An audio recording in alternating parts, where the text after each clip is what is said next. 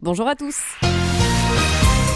Le Festival des Ardentes s'apprête à accueillir environ 220 000 festivaliers pour sa 16e édition qui se déroule d'aujourd'hui à dimanche à Recourt. Avec son nouveau site, le festival peut accueillir jusqu'à 55 000 personnes par jour. Les billets sont pratiquement tous vendus.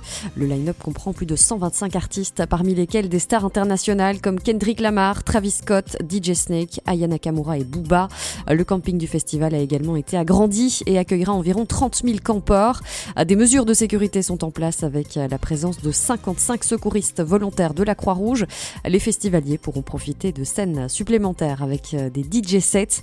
Le festival ouvrira ses portes à partir de 12h30 chaque jour.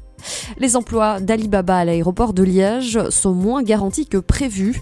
Le soir révèle aujourd'hui que la convention entre Alibaba et l'aéroport de Liège prévoit des emplois moins garantis que ce qui avait été annoncé précédemment.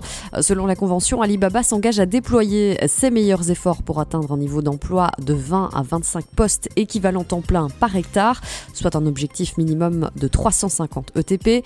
Cependant, aucune sanction n'est prévue si cet objectif n'est pas atteint.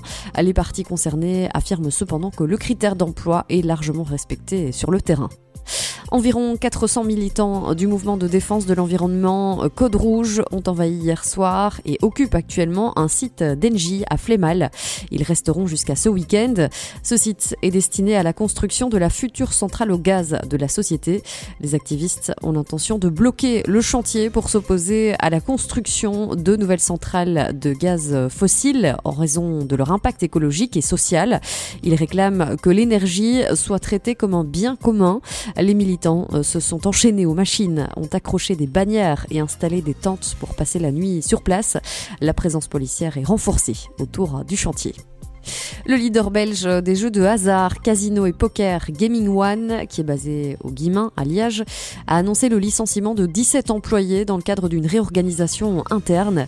Sylvain Boniver, COO de la société, explique que cette décision était nécessaire en raison de la refonte du studio de production de jeux de casino en ligne. Les performances des jeux de l'entreprise ont connu un déclin, tandis que les nouvelles règles et restrictions ont rendu la compétitivité plus difficile.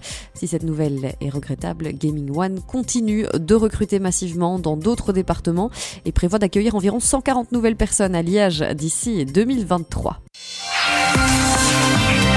Côté météo, aujourd'hui, la grisaille se dissipera rapidement, laissant place à un temps ensoleillé. Des nuages se formeront plus tard dans la journée à l'intérieur des terres, mais aucune précipitation n'est prévue. Les températures maximales atteindront 22 degrés à Wanz et 20 degrés du côté de Sprimont. Fin de ce journal régional. Passez un excellent début de journée. Je vous retrouve tout à l'heure.